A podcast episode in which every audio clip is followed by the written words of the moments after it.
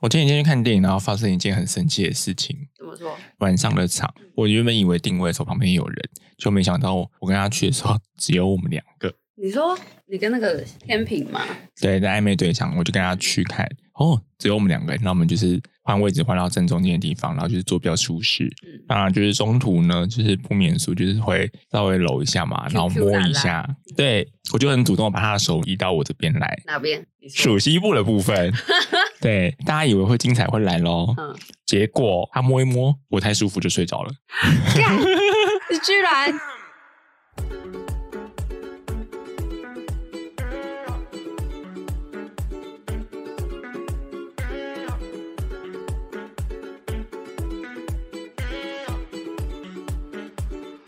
那为什么？我不知，道哎、他说好舒服哦，然后我就睡着了。我一定要给你一些什么药之类的。他就把他手放回去了，这样子。然后想说，我刚刚在干嘛？你在睡觉，我睡着了。这就是我这周发生很生气的事情。有点可惜。你有在电影院干嘛过吗？没有啊？我没有在电影院帮人家吹过，打出来嘞，没有，我都没有啊，伸进去有。有啊，我是一个很保守的人，保守的小女生，哎、保守的老女生呐、对啊，我蛮保守的。但如果都没人的状态是敢的吗？因为因为？我们那一间就是完全没人，只有我们两个，我要问一下，你敢吗？你跟我对话可以吗？可以？请你回话。如果我对方敢的话，我是很 OK 的啦。其实男生主动这件事情我，现在在呼喊，我在主动把他手拿过来我这的时候，其实我蛮害羞的。他都没有主动进攻，但我有点受伤。我话我话一回去，我就跟他讲说，都我在主动，好像是我很饥渴一样。然后你都没什么反应，让我有点受伤，这样子。他就哈哈，我就想干，说哈利。哎、去死吧你！但是你们最近相处应该还不错，对不对？所以才会我最近有点冷掉了那个。啊嗯你冷掉了？为什么？该怎么说呢？还是因为加班的关系啊。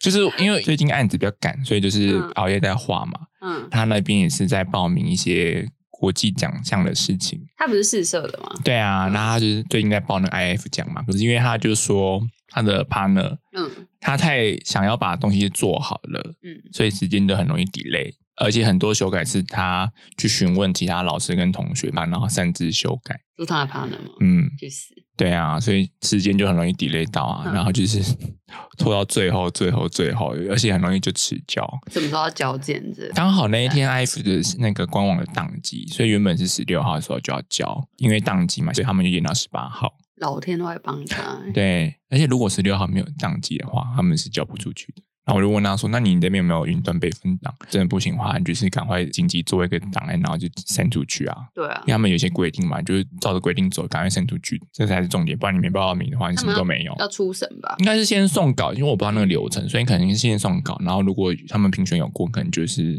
再海选一波之类的，有的没的那他为什。么会找那个 partner？姑且不论那个时间很容易 delay 这件事情，大家觉得他出来的完整性是很高的，作品的完整性是很高的。你说他自己本人吗？还是他 partner？他 partner，因为他是负责做算图跟建构类的，就 K 的那些，他觉得都 OK。可是就是画面排版啊，或者是一些文案内容，就是另一个 partner 写，嗯，但是就是过于要求完美，哦哦，完美到时间都过了，什么都没行了，那个就跟完美没有关系啦。而且校内不是会先评选嘛，一评、二评，然后还有一个最终评嘛，嗯。我忘记那个名词叫什么了。平图，嗯，好，评图对啊，那应该都会有三次嘛，至少三次或两次，他们都在评图的最后一刻还在上传，那老师就下最后通牒说，如果你们再这样子交的话，你就永远被挡，本来就不行啦。很疯，我不知道什么他可以无视于时间压力这件事情，就硬要把这个作品做好这样子。那 partner 太自我了，非得要他不可？没有没有他会死吗？可是都已经到最后关头了、啊，最后那个评图也都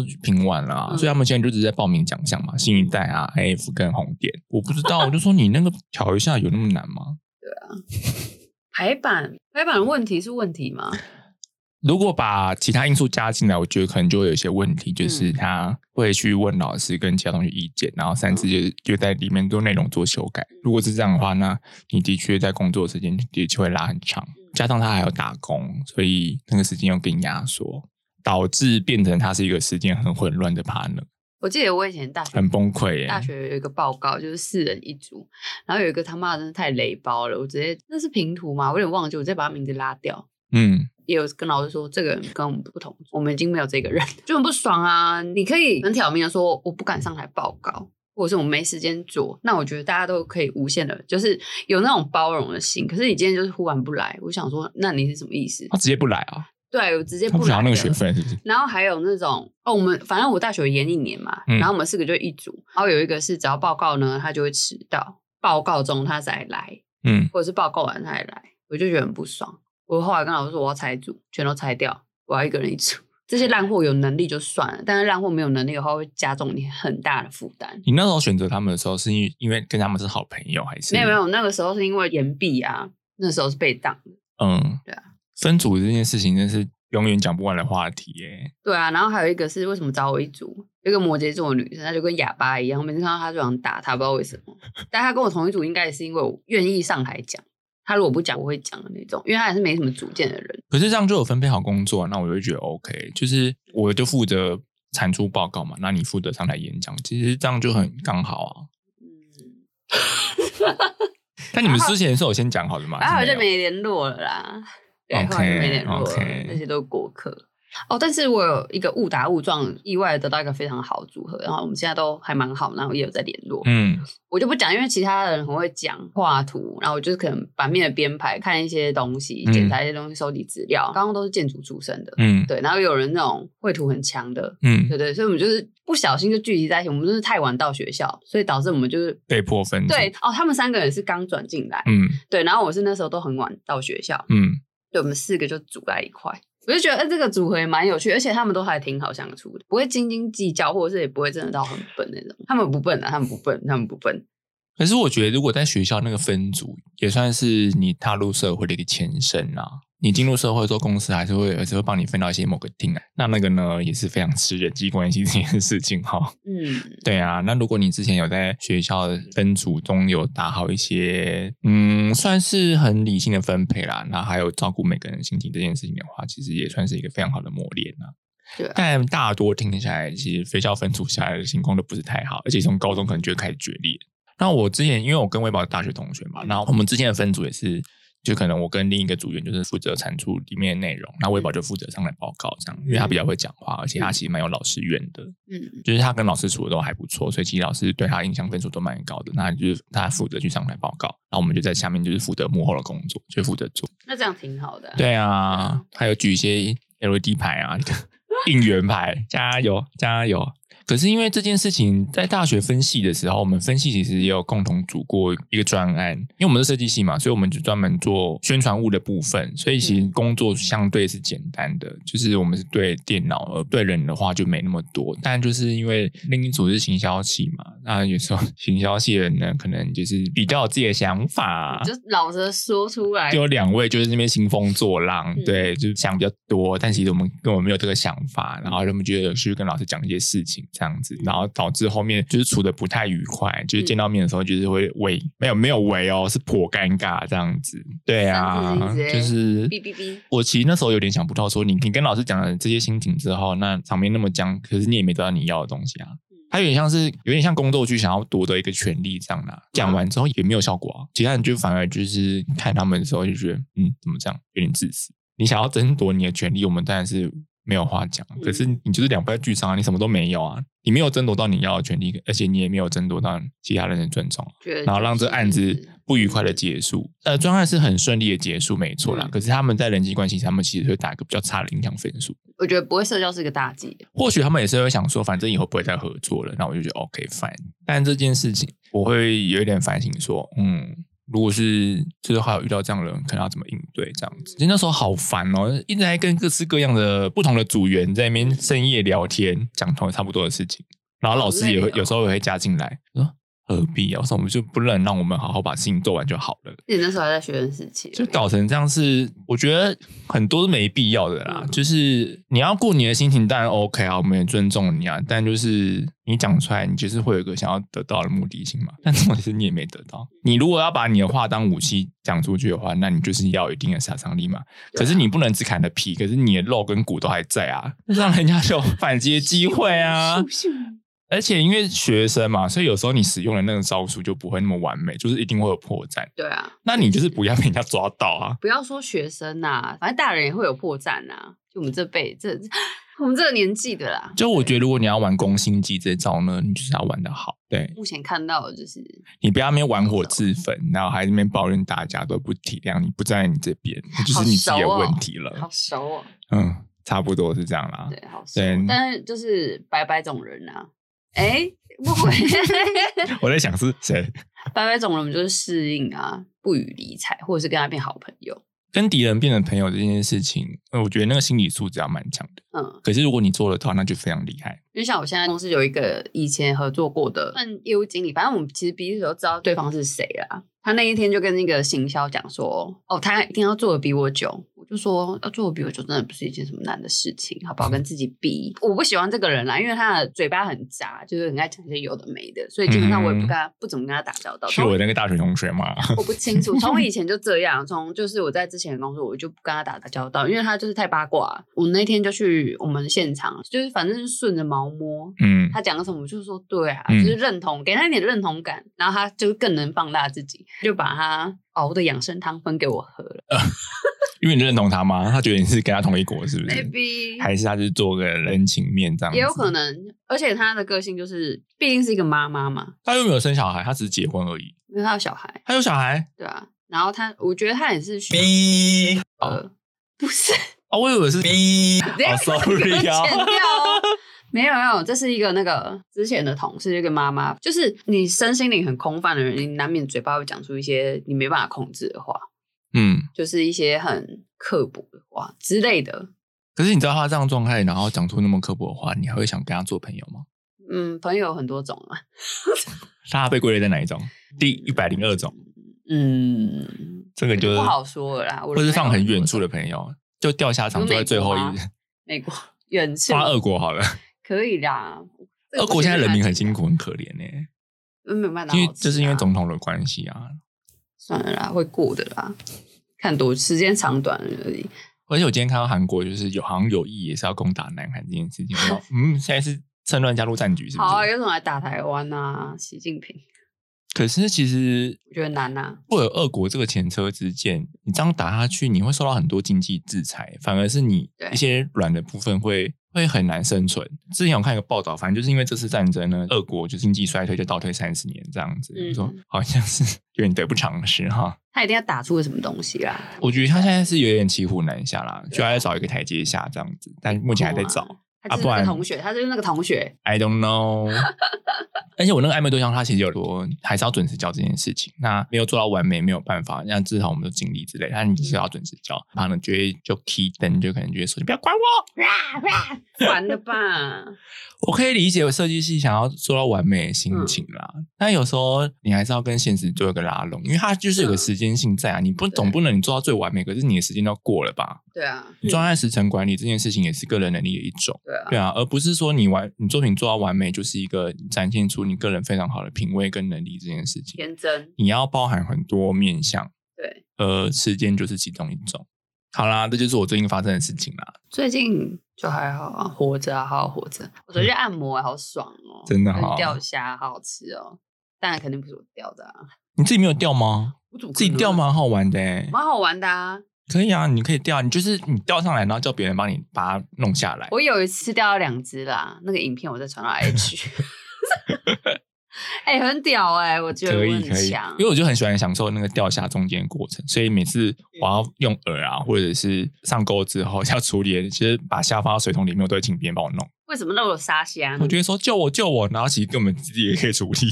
沙虾子呢？要料理它，你可以弄吗？可是你就是把它拿去烤而已，不是吗？对啊，但是在烤的动作这个之前，你还要清洗它，还把一些东西剪掉。我就耍废啊！我说我好累啊。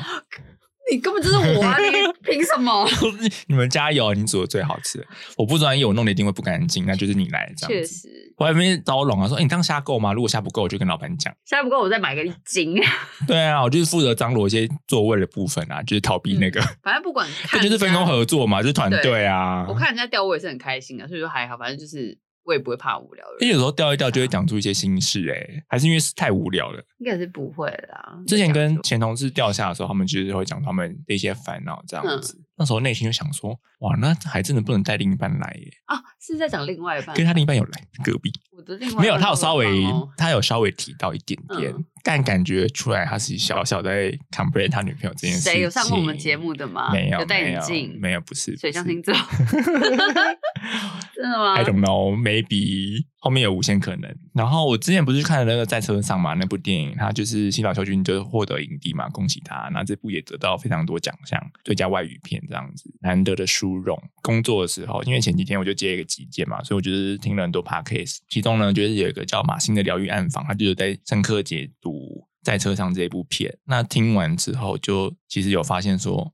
嗯，他有讲到一些很深层的孤独感这件事情，或许也有一些部分是讲中我不敢再看第二遍的原因。我说哦，难怪啊！过几天再再问自己说，那你还敢去看第二遍吗？我还是还是不敢。就是那过一个月之后再问自己，我后来觉得那深层的东西有点真的太 deep 了，那嗯可能目前还无法处理，就是有点不想再经历过情绪上头出来的部分啊。嗯，但其实是要面对的，只是我觉得先先这样好了。对啊，嗯放抽屉、可以啦，或者是 口袋 锁在锁在一个坛里面，然后贴上符咒。是可以啦。我们大概蛮把蛮多东西都放进去吧。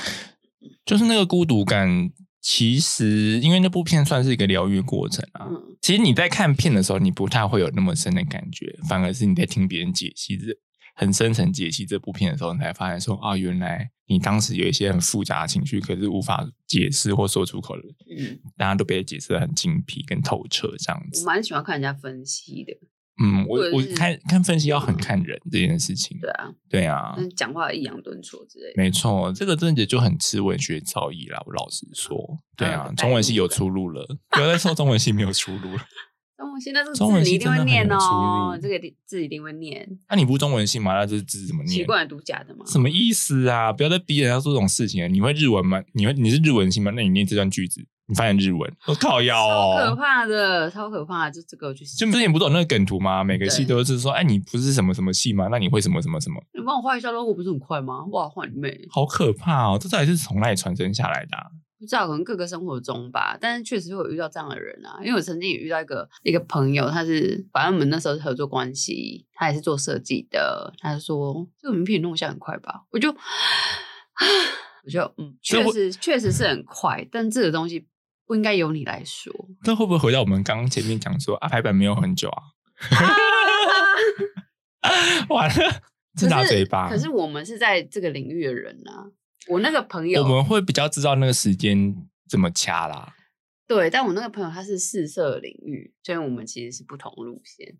但是双鱼座他很要求完美，要求完美这件事情呢，就像我们刚刚讲的话，就是你要考虑一下现实的规划跟流程啊。这样子有了，他有啦，我想是吧？哎，懂了。你专案要做到百分之百，那等等于你没有进步的空间吗？还是怎么样？你的完美是要哪一种？对，我就想到我有这个，以前其实有有点强迫症，也是在追求完美这件事情啦。嗯但就是后来给自己一个一条道路走，是我在这个现阶段，我把我能力百分之百地发挥出来就好了。嗯，就尽力就好了，这样子。那我就顾好我自己的部分。如果是团队合作的话，那其其他人可能没有顾好的话，那我们就一起承担嘛。那就是面对这个专案一起承担的责任、啊。哎，一起承担要看跟谁，好不好？就是站在一个在其实大家都愿意为这个专案付出的立场下了。确实，啊其实今天呢，忘记了，还是有个主题啦，因为没这礼拜刚好华灯初上有出了嘛，又出第三部了，这样子，大家熬夜看完，因为不想被雷。他在出的那一天晚上，我就熬夜看完，因为我就是太怕被雷了。嗯就隔天醒来，我就看到有文章出来了，嗯，说嗯，幸好我先看的。这阵子呢，大家如果想要自己看的话，就先不要上社群软体这样子。嗯对，而且我看到一个梗图很好笑，就是那个男主角呢，他就去密他的前任女友这样子，然后前任女友就是，他就可能跟前任女友说：“哦，好久不见了，你最近好吗？”然后前任女友就很冷淡嘛，说：“你要干嘛干嘛这样子。这个主角呢就说：“我跟你说，华灯初上那个凶手就是谁谁谁。”他就说：“干你娘超靠背的欸！！” 但然后说：“我没看祝你一切欸安好。”我没看，我可能某一个时候想到才会追八三二十四，所以你要全部看完二十四集。也是蛮少的，有点长但我个人是会保持着一口气把它看完这件事情。如果是这样的话，二十四集可能觉得太长如果一天一小时的话，你二等于一整天就在看了，你也快没困。快转啊！有人会放一点五倍啦，然后片头扣掉，大家非常讨厌那个片头，觉得很可怜呢、可是因为第三部它后面讲的比较多是呃建立人物层次这件事情。对，那如果那个快转可能会有点带入不进去。那呢，我就对里面江海那个角色其实蛮有兴趣的，而且加上我们之前不是有聊那个妈宝吗？妈宝话题虽然被剪掉了，有机会还是可以放的。可以啦，不然就是在专门开一集讲他这件事情啦。这件事情会有点衍生出，我想要去寻求他们为什么会形成这样的状态。找呢找呢，我就发现说，我之前有看了一本书，叫《是故事里的心理学》。那其实它有探讨到永恒少年这件事情。永恒少年呢，其实之前大家应该都有听过这个心理学名词啦。它其实是荣格发明出来的。嗯，要说发明有点怪，应该是他发现这件事情，然后把人类归于一个这样的一个状态，这样子。对，那。像小王子啊、彼得潘奇都蛮符合这个永恒少年的原型。那永恒少年他并不是说只有男生会发生这件事情，其实女生也有。那比较多是发生在青少年时期。永恒少年其实有些特征啊，你身边有一些嗯很幽默风趣，跟他相处都非常好。可是如果你要跟他有进一步关系，他就会不见的人吗？或是他不愿意负责？我现在没有了啦。以前有遇过这种人吗？嗯，就是那种我爱你。但我不想跟你在一起。有啊，有哈。对啊。嗯哼。其实呢，这也算是有符合永恒少年的一个特质啦。那根据我找的资料，其实也没有找资料，就是拿别人现成的哈。其实网络上也找得到，我只是把它再复述一遍。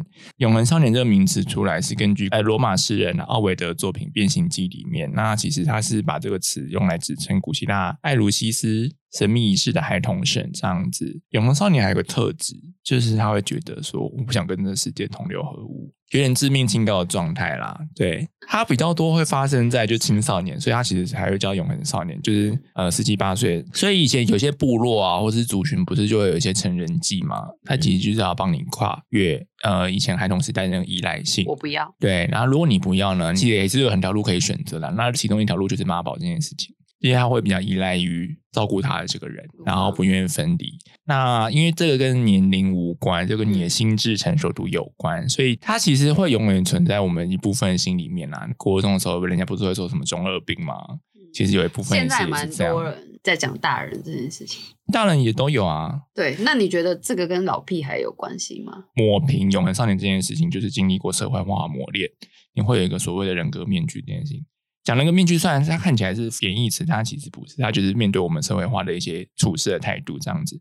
那老年呢？老年就更可怕，就是老了就很不讲理嘛。老黄灯，差不多是这样状态。那我今天在来的路上呢，其实我就思考过这件事情。老人呢，就是永恒少年的救济体。如果你没有发展的好的话。我想我们都会发展，因为老年之后，你经历了很多知识，你在社会有很多历练了，也有非常多学识跟人脉关系，这样子，那变得是你可以更加帮助你重回你青少年年轻的那个壮志梦想。有些人他只是把它隐藏下面，或者把它压下来，可是当你老了，你这些能力体都有足够的准备之后，你完全展现无人能挡，所以我才会说老年是永恒少年的救济体。所以很多其实老的就是。你就觉得他很顽固啊，可是其实，在顽固之余，你又不能说他完全没有道理。就是他蛮横跟任性之余，他决定是做自己。但呢，做自己跟鸡巴人其实是分开的，他不是等于符号。那他就是想要回归他忠实自我的一个表现嘛。其实有时候那个永恒少年的心态就会跑出来。那有时候不小心跑太过头呢，他就是变发展成熟的一个家伙。那像我之前剪头发也有翻过类似，那个理发师也有翻过类似的例子。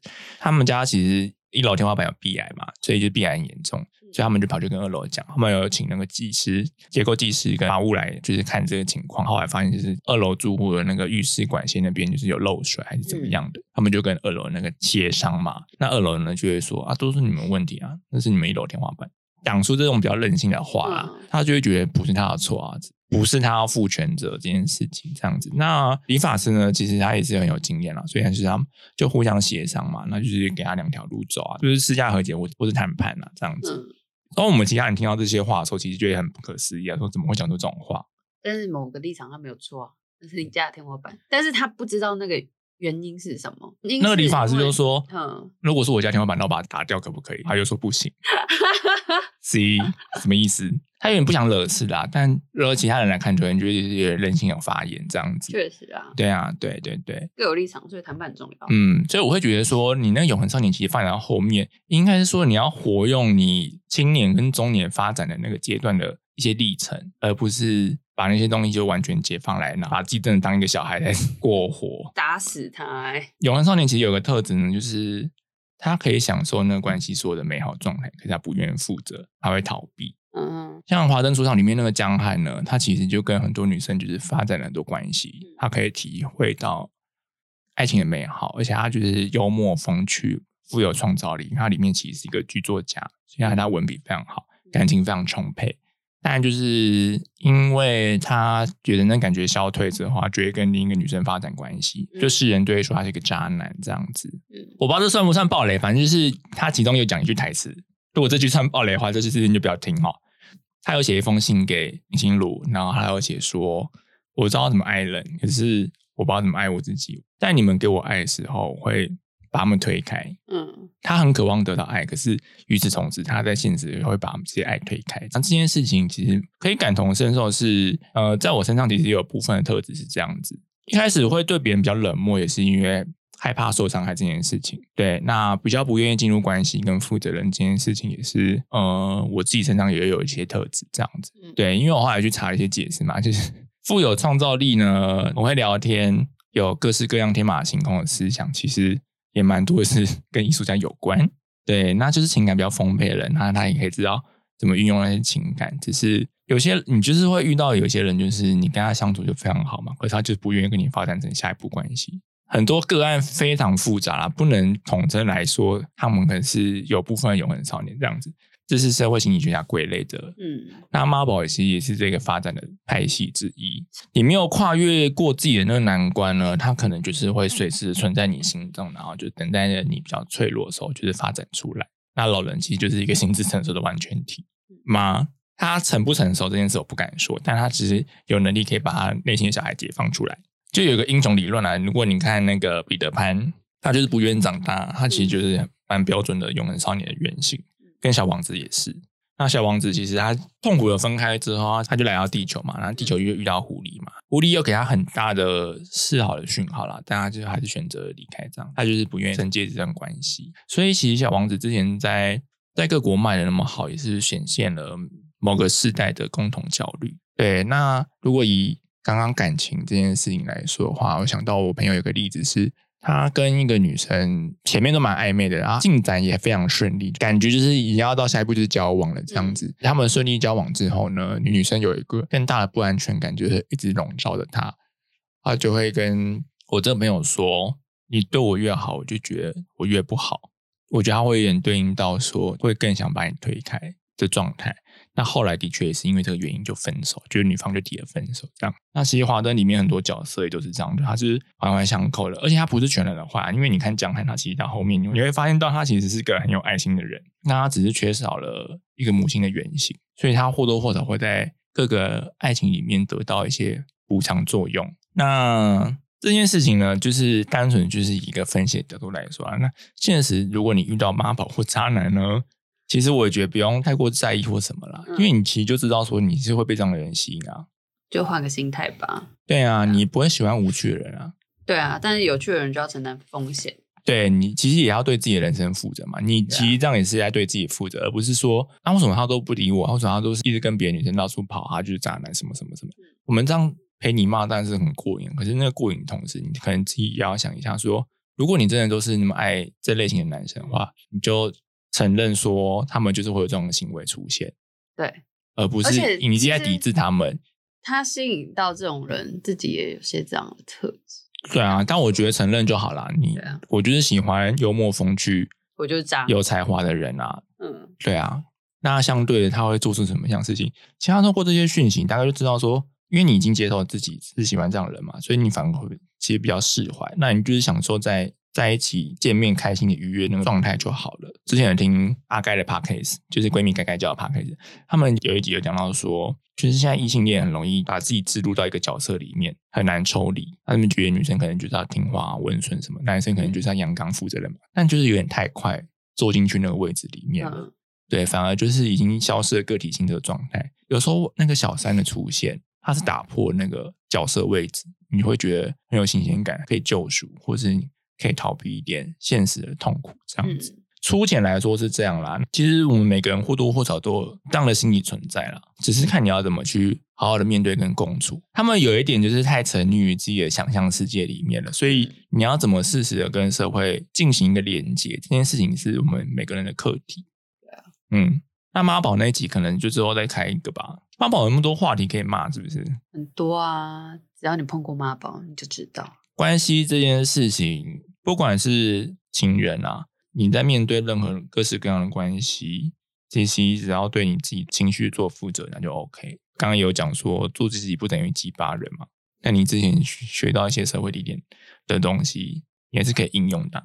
曾经有人说，就是一个暧昧对象啊，一个对象就是曾经说我就是那种，嗯，异性想亲近我，就是更深入了解我、认识我，然后我是在那种悬崖上面一直丢石头，不要让人家爬上来那样子的。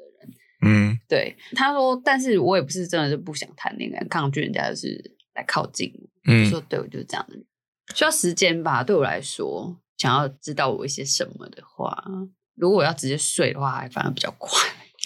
如果是以我自己的例子来说的话，只想要享受现在这层关系就好，不想跟你继续有进一步的发展。我会觉得说，可能是有一部分我还没有打算承接上一段关系结束的那个悲伤。或是那个分离痛苦，因为有些人会觉得，既然交往都可能分手，那我干脆开始就不要在一起。那我们这样不是很好吗？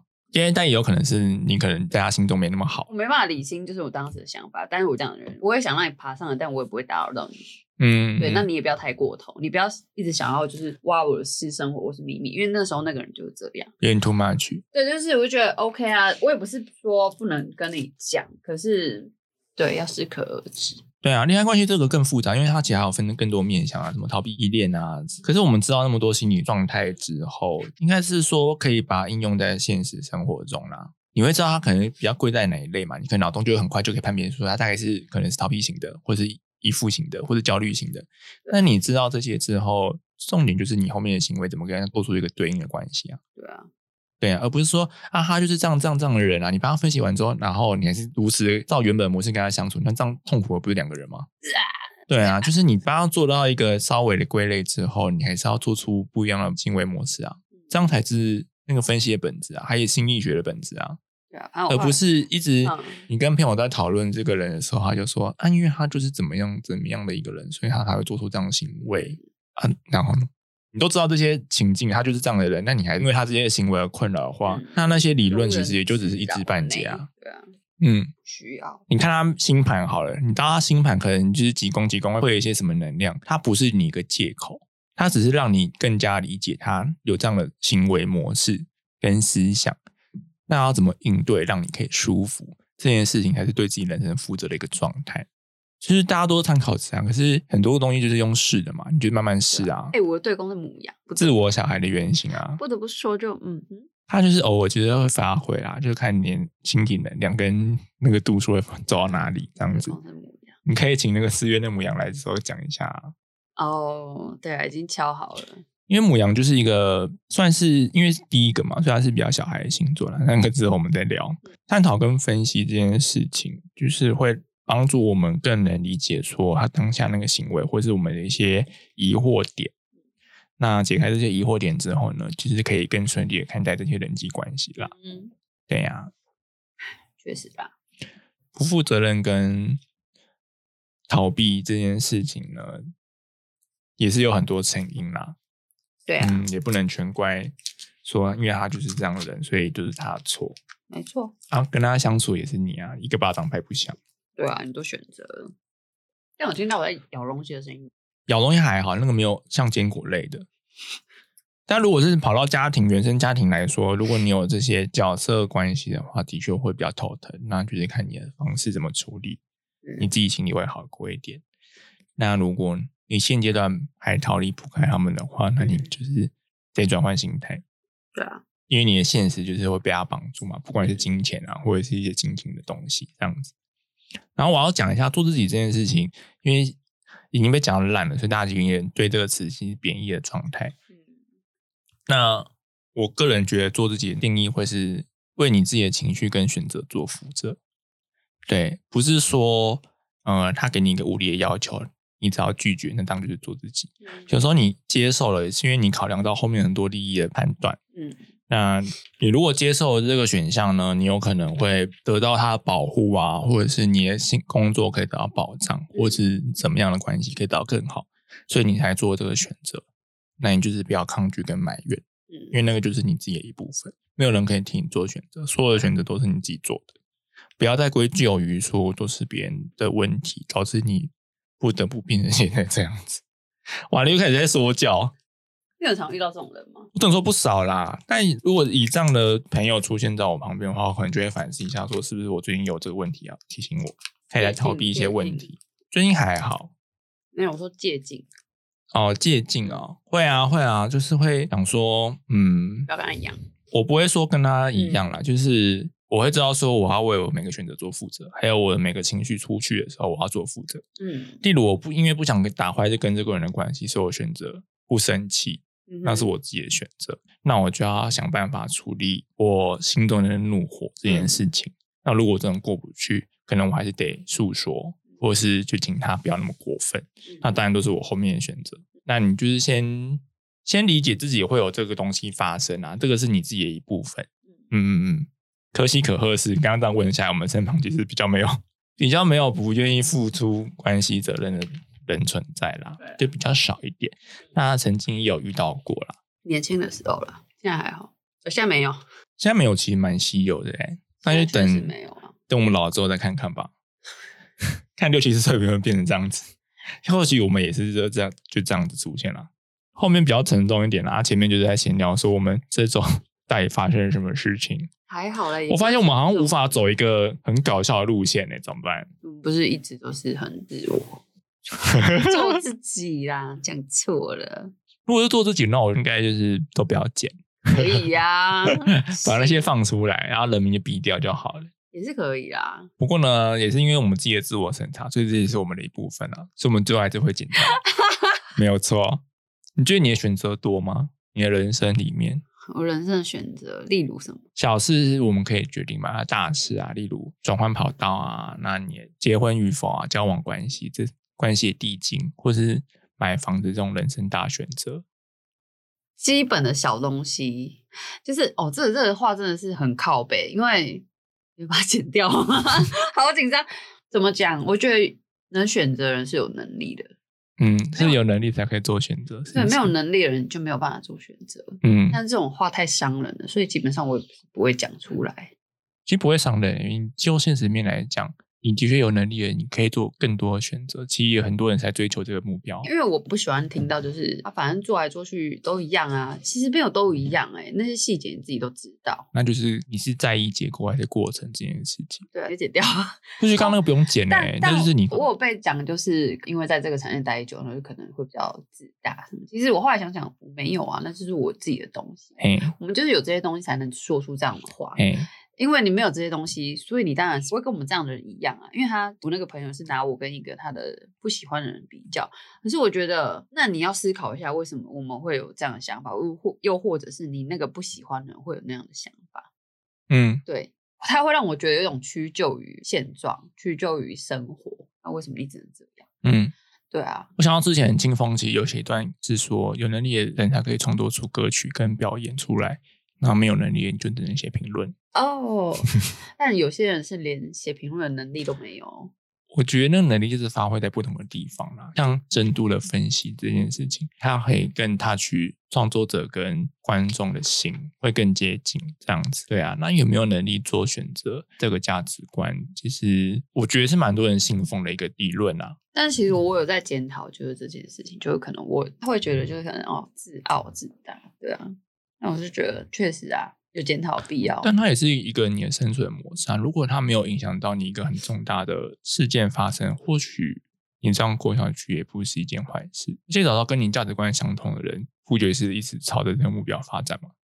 例如说两千万的房子，可是以现阶段没有办法，那就是会以买到两千万房子为目标嘛，然后去做这个东西。那后面评估就是你们互相讨论下来的嘛。那他就是变成说，你们现在或许还没有能力做出这个选择，但你们在为这个选择做努力。好励志哦！你走开吧你。那我觉得这样就很好啊，而不是说你知道你的目标在那，可是你想做的选择没办法做到，但你又没有办法去冲。不要嗯，讲目标太严重了，就是我觉得我们都活得算蛮明确的。他时时刻都可以修正哦。对啊。因为我昨天去上了那个绘画交友的课程嘛，其实跟那个老师聊天，我就跟他讲说：“老师，你现在看起来就是一个能量很高的人，对很多事情都感觉很乐观跟保持开朗。那你有没有就是在画画过程中时刻感到一些迷惘跟焦虑呢？”他说：“有啊。” Always 都在发生，那他只是他有能力可以去更快面对及处理这些事情，而且那个反应时间更短。对，那其实学心理学这件事情也是这样。当你知道事情跟情绪来的时候，你可以更快速的判别说我现在在干嘛，然后减少你的那个发作时间。对，这我才是觉得最重要的。等一下，上厕所。嗯哼，爽啊！呃，钟毅老师他就是发展了一系列的书嘛，一个是故事里的心理学上下册，跟传说里的心理学一二三集。潜意识与永恒少年这个命题，它是发生在故事里的心理学上集。那钟毅老师其实用了很多故事来带我们进入更深度的心理剖析嘛，这个我蛮喜欢，就是老师里面讲的一些话，但是。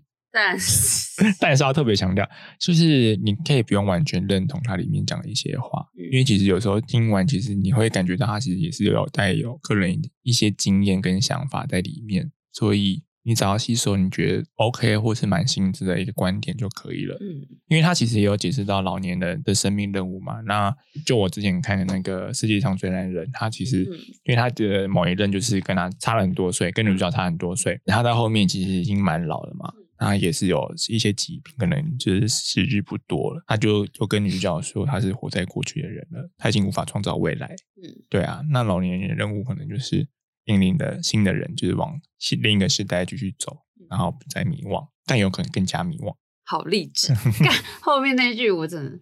因为他们的经验其实是已经都已经走过那么多岁数啦，一定有很多历程跟经验。都已经走过那么多冤枉路了。对啊，所以其实有时候未必捷径就是一件好事。嗯，不是一件好事。因为你走了捷径之后，未必啊，未必。你你走了那个捷径之后，你可能就是发现说那个问题还是会出来的哦。而且你年纪越大，那个问题出来你更难处理，因为你没有处理过，那反而会更麻烦。对，对啊。嗯，周英老师的这系列的书我就蛮值得推荐。然后周木子老师他最近也是有发展了很多，像《霍尔的移动城堡》啊，《哈利波特》的那个人物解析，其实也讲的非常棒。还有那会业绩讲的非常好。其实如果大家有兴趣的话，可以去听听看，是听得下去的那种。可以，他们的声音其实很疗愈。我们的呢？唉，只有你的。哦，好啦。如果是 podcast，我就是推荐的周木子老师的，然后还有就是静好听的马欣的疗愈暗房。马欣疗愈暗房，就是奉劝大家 不要再啊，怎么讲啊？我觉得他蛮适合在晚上听的，就是工作的时候不适合听。对，因为他比较深层的一些东西，是你可能要真的认真听才会有一些共鸣。要把它挖开来，他会帮你开车开到路口，看你要不要自己进去。对，那如果你自己想要愿意面对自己的话，我觉得你可以听他们的话，然后借由他们的那些故事分享，然后可以更理解自己，说原来有这个情绪是这样子的，或者是你可以单就以一个欣赏文学作品的角度来看，说哦，原来当时那个主角讲的这个话是什么意思？这样，那其实我也当时觉得蛮好玩的。嗯，那今天我们就稍微探讨了一下《永恒少年》这个主题啦。下礼拜呢，我们要聊健身，完全八竿子打不着。健身，没错，身心灵呢，身心灵，身心灵这几个字呢，身体其实是一个很重要的部分。那我在昨天绘画的时候学到一个很重要的课程，就是说，当你非常情绪焦躁、跟愤怒或是很多不好情绪出来的时候，先去休息，先让你的身体得到好好的休息。那其实你的症状大概有百分之八十可以得到好转。没错，好啦。那今天节目就差不多到这边了，欢迎收听，我是比尼嘛，我是木虎。刚好你讲开头，我先休息哦，赶快补一下，就是身体好好休息之后，你的心灵会得到比较多的放松。昨天呢，我昨天在找主题的时候，我就翻到那个尼采啦，尼采的书，嗯对啊，那就是有人就是讲说，他其实是很早就得到在当时不可认同的观念，就是走在太前面了。